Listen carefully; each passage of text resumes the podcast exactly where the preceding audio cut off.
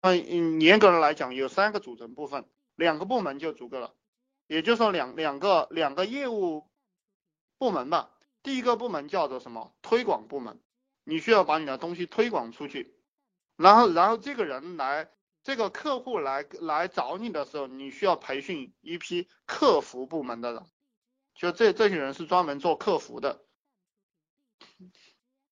当然，还有一个就是服务，就是比如说，比如说我给大家讲讲课，我给大家做分享，那就属于。服务部门就属于做服务的，赚钱就就在前两个步前两个阶段，就是一个是推广，一个是客服，然后这两个这两个东西你最好把它分开，当出去的时候可能大家分不开，因为你把它合起来过后，他会了，他他他他可能就不给你干了，他自己干了，因为这个事情还也不是太难就可以赚到钱。呃，现在这个社会上不是招人的话，因为大家都被培训出来要底薪了，要底薪的话，也就是五，就你可以开到他五千，然后加百分之五十的提成，给他开五千加百分之提成，但是你要跟他签，跟他约定一个合同，也就是说有责任制的，你如果一个月连五千块钱你都赚不到的话，肯定你就让他走，而且我开始也讲了，根本就用不着，就一周之内他不合格你就让他走，而这一周的话你也跟他谈好。不行是没有工资的，所以说我们我们创业我们做事情，呃是没有任何成本的，大家这个心要狠一点，这个心要狠一点，因为你你要当老板了嘛，你不是员工了，很多人他他没有做过这种事情，他反应不过来，他觉得这个样子太狠了，其实不是这个样子，不是很，这个社会本来就是这个样子，你能够把你的心理状态调整到我开始给你讲的这样一个状态，那么你就成了。你调不到这样调调整不到这样一个状态，那么你还是一只绵羊，绵羊是没有什么出路的，在这个社会上到处被剥削。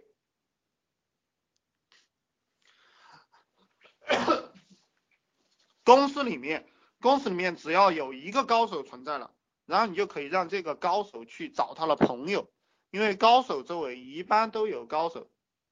高手周围一般都有高手。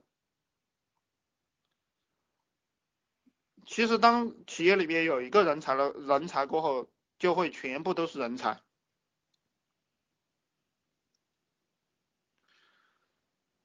呃，老板，老板，你永远都在想一个问题，就是你能不能够零成本创业，能不能够让别人拿钱给你，给你，你来，你来创业，到哪里找高手？嗯，我以前找高手的方法就是，比如说我在上海，我又加了很多上海创业。我我就在那个 QQ 群里面搜上海创业，然后就搜了很多很多上海创业的这种群，然后我就去刷，我就刷啊，什么时候有有一个创业啦，嗯，愿意创业的就加我呀，我，可以找我聊啊，然后我给他简单说两句，我们是什么项目啊，然后就有人来找我，然后我就跟他聊，呃，聊，然后我说我们见个面吧，聊一聊，谈一谈，就这个样子。然后还有一个就是我在五八赶集同城。啊好，包括我要叫不上，我都会去招聘，以招聘的形式，以招聘的形式招过来，就是说，啊呃，我我招，我以前是招程序员啊，我以前招程序员，我说，呃呃，这个现现在正式创业公司需要大量的人才，嗯，愿意愿意这个，呃，找工作的愿找工作的愿意创业的，你都可以过来。然后就有人过来投递简历，我就给他打电话嘛，打电话他过来过，他其实也是不知道有我我会给他什么样的条件，实际上我就是找创业的人，但是我会跟他谈，谈完了过后，我说在在我这里有两个方针，一个方针是什么，给你开底薪一万，你你跟着我干，另一个方针就是，呃你跟我合作拿提成，呃我就是不是拿提成的，就是我们合伙，我分你。呃，多少利润？然后这两个方针，然后 有些有种的人，他就会选择创业了，因为很多人都有想法想创业，但是大部分的人呢，都是想找工作的。那这部分人你筛选出来过后，你就不要他了嘛，呃，他他就回去了嘛。然后你说呃啊，然后你你可以告诉他，你说有如如果录用你了，一周过后再通知你嘛，这个事情就结了嘛。当然，有些人可能觉得这样做不道德，呃，我们这里不讨论道德，我只是告诉你们方法。呃，如果你手上稍微有点钱啊，有个两三万两三万块钱的话，其实这个事情太好办了，你就去租个写字楼，租个便宜的写字楼，然后你就在那个地方二十四小时招聘就是了，会一你你从早上到晚上的任务就是招聘，然后你就可以找找到很多很多人，那这个过程会让你学习到很多很多的知识，会让你对这个社会认识的越来越清晰。你我们花一千块钱去做网络推广，不如花一千块钱去招人。嗯，有没有理解这样一个思维？就是说，其实你把钱花到其他任何地方都没有你把钱花到找人这个上面来的有效果，因为老板是员工养活的，只要这个员工稍微有点本事。那么他过来了，就相当于被你剥削，就是他给你交租啊，就相当于一个国家你在收人头税，是这样一个思维。拉帮结派，任何一个高人想在这个社会上混好，任何一个高手，他他练的功夫是什么？是拉帮结派，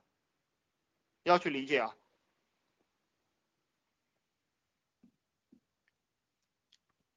他绝对不是，绝对不是。搞技术，绝对不是，绝对不是去做业务，他就练一招拉帮结派，怎么样自己当老大，怎么样大家都扶他，担心镇不住。也就是说，这个老板他成天思考的就是怎么样把这几个人镇住，怎么样让更多的人他更加能站得住，你懂吗？你就你思考的就是这个问题，而我给大家讲的。也主要是这些当老板的技能，就是你你天天听我给你讲这些东西啊，包括你看我的说说，然后每天晚上给你吹一个小时，然后，嗯呃，然后白天就是我这些东西，我告诉你了过后，你就拿这些东西就能镇得住人了。嗯，呃，而且呃而且我告诉你啊，你当老板你不要担心啥，嗯，镇不住就镇不住嘛，镇不住他就走嘛，但是。你但是你有没有搞清楚啊？他跟你混了呃五六天或者是一个月，你他是高手，你没有镇住，然后他的一些经验啊、一些想法传到你身上了，而这种隐形的东西才是最值钱的。呃，他走了对你没啥损失的，反而你你的水平越来越高了，你又去找下一个镇得住的嘛，你永远不会亏。只要你学习到了我这种老板思维，你永远不会亏，不管你干啥，你都在赚。亏的都是那些打工的人，有没有理解？招聘问招聘问什么问题？怎么判断他有没有能力？招聘永远不要问问题，这也是很多人很多招聘人的一个误区啊。呃，我给大家讲一个故事啊，呃，不是故事啊，实际上是一个真实的案例，就是那个万科集团。呃，那个王石啊，他们那个公司最开始的时候，最开始的时候，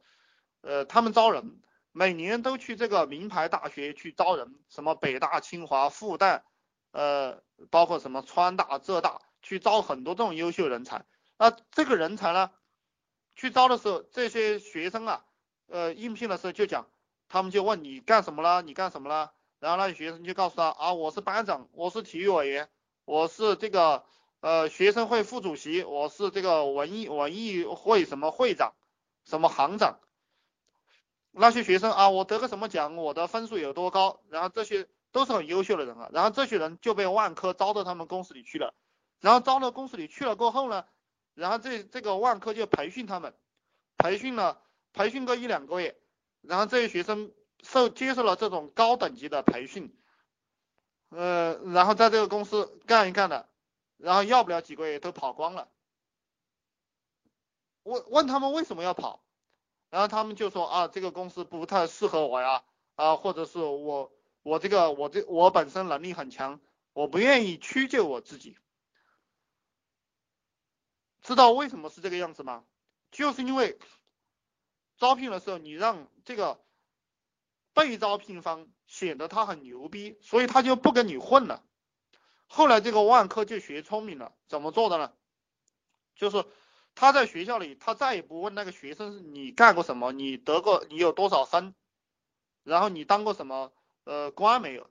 他就是介绍啊，我们企业是做房地产的，我们企业在这个行业是标兵，我们企业有多牛逼多牛逼。你，然后这个学生看到了，他就被万科吸引到了，吸引到了过后，他就呃，然后再介绍一下万科董事长有多厉害多厉害，然后这个董事长就成了他们的心中偶像了。然后，然后这些学生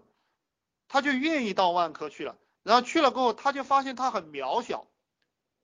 大家有明白？然后这学生去了过后，就发现他很渺小，然后他就很乖，然后他就在那公司呃慢慢慢慢的往往上面爬。而开始的那种招聘方法，就是你问问就显得被招聘的人他在他在显示他很有能力，显示他很有本事，然后他跟你他会发现他屈才了，时间长了他会发现他屈才了。而且你开始对他笑脸相迎，然后做事的过程当中呢，可能对他就没有那么笑脸相迎了，然后他心里就不开心，然后他就不跟你混了。所以说招聘我们是不问问题的，你你学着把你自己的故事讲好，就是你要干什么什么，你未来要怎么怎么样，你要多牛逼多牛逼。他要讲话，你不要让他讲话，你讲完了你就问他啊，你说可以干吧？可以干你就跟着我干。不可以干就算了，那怎么样判断啊？这个问题，我想我已经解答清楚了，不知道你有没有听懂？没有听懂，你可以继续问。然后下一个问题是什么？怎么判断他有没有能力？其实这个有没有能力是很难判断的。当然，以我现在的经历，跟一个人聊几句，大概能知道一个人的逻辑通不通顺，呃，大概能知道他能做成什么样的事情。但当我们判断不出来的时候，就是试验他嘛，测试他。我判断我我判断一个人的能力很简单，就是我交代你一件事情，你做好了就是有能力，我就给你记记记十分，没有做好我就给你减十分，就是这么简单。我你你我不会听一个人来给我讲啊以什么借口，因为什么事情没有把这个事情做成，还是别人怎么怎么了，我都不听的，我只管这个结果，就是这件事情没做成，那就说明你这个人有问题。啊，我我就是这样一个套路。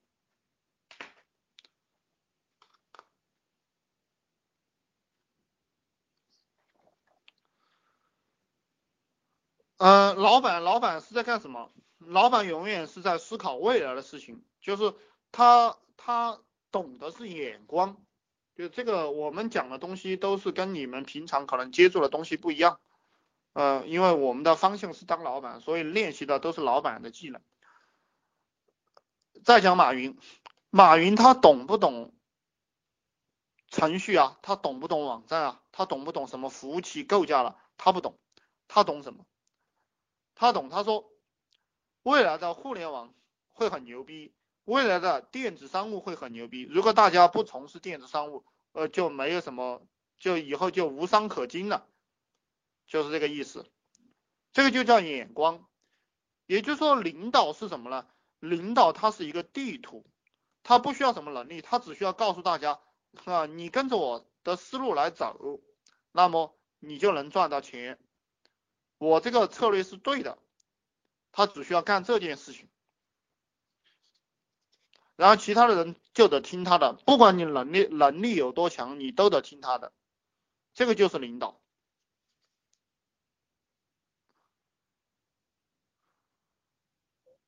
呃，所以说人的主要主要的成本是什么呢？人的主要的成本是精力，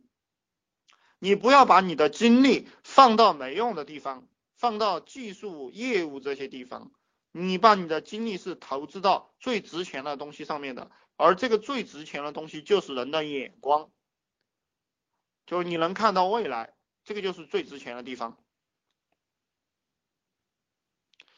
这个就是说，你要布置一个任务，然后你告诉大家，你说这个样子做就行了，然后大家就会这个样子去做，但就是这样一个意思，我不知道大家有没有理解哈。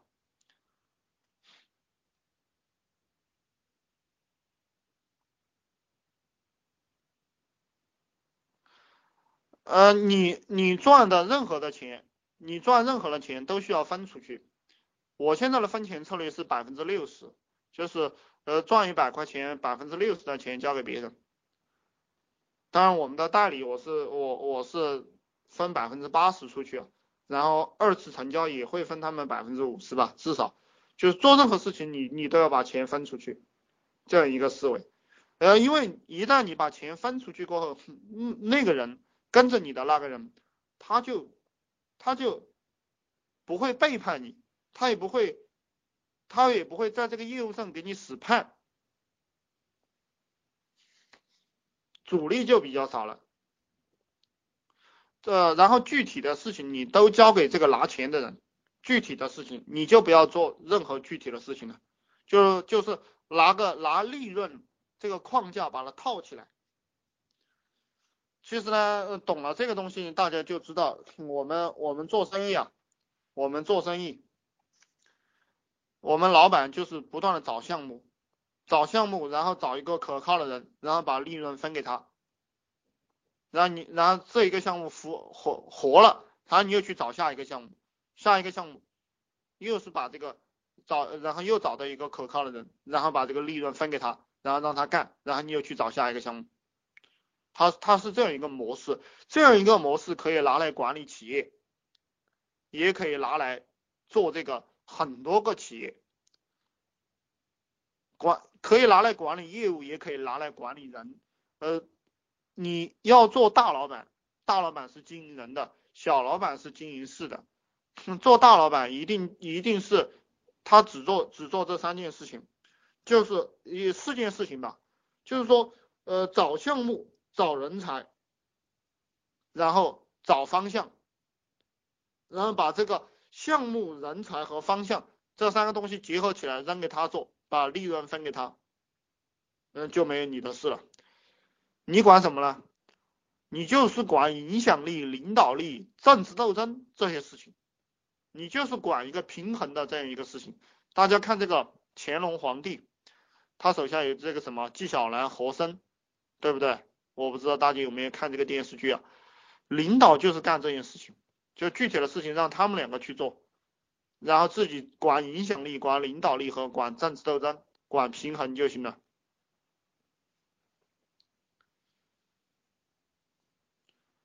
当然，最厉害的东西，最厉害的东西一定是靠文化的，就是靠这种无形的东西来来把这些。把这些人给你圈圈上，所以说你可以，你，呃，你镇住这些高手，开始，他这个兄弟讲担心镇不住高手，镇不住，那是因为你要跟他比技术，比如说，如果我如果我招一个人来给我写程序的话，他要跟我比写程序，他比我写的好，那我不傻我不傻了吗？那当然我镇不住他，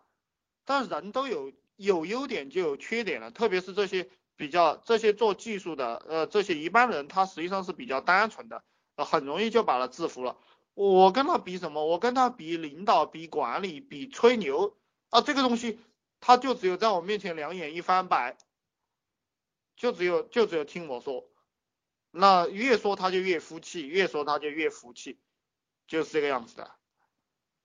所以你你拿你的特长来出来嘛就行了嘛，你的特长我不相信你的特长都站不住他的短处，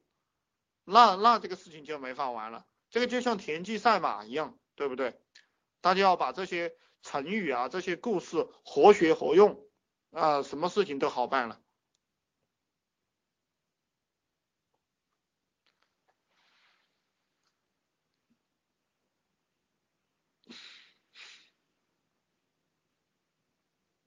还有一个就是，还有一个就是，嗯，有几个人跟你混，每个人拿多少钱，呃，不要像现在有些企业这个样子，都藏起来，呃，不把这些东西告诉大家。我的策略就是，每个人赚了钱，嗯周围的所有人都知道，这个样子对那些做的不好的人有刺激，然后做的好的人呢，实际上他非常有荣耀感，他非常有荣耀感，因为老子比你赚的多呀，你看我我这个月赚的是你的四五倍。哎，他就会更加的努力，他有一个正向的效果。呃，感情面的东西不要去考虑，凡是考虑感情面东西的人啊，都还比较幼稚，还不还不怎么成熟。我们做生意，我们就是谈利益，对所有的人都谈利益，利益谈清楚了，大家心里就坦荡了，大家心里坦荡了，那这个企业就能够更好的发展，因为就没有内耗了，没有内耗，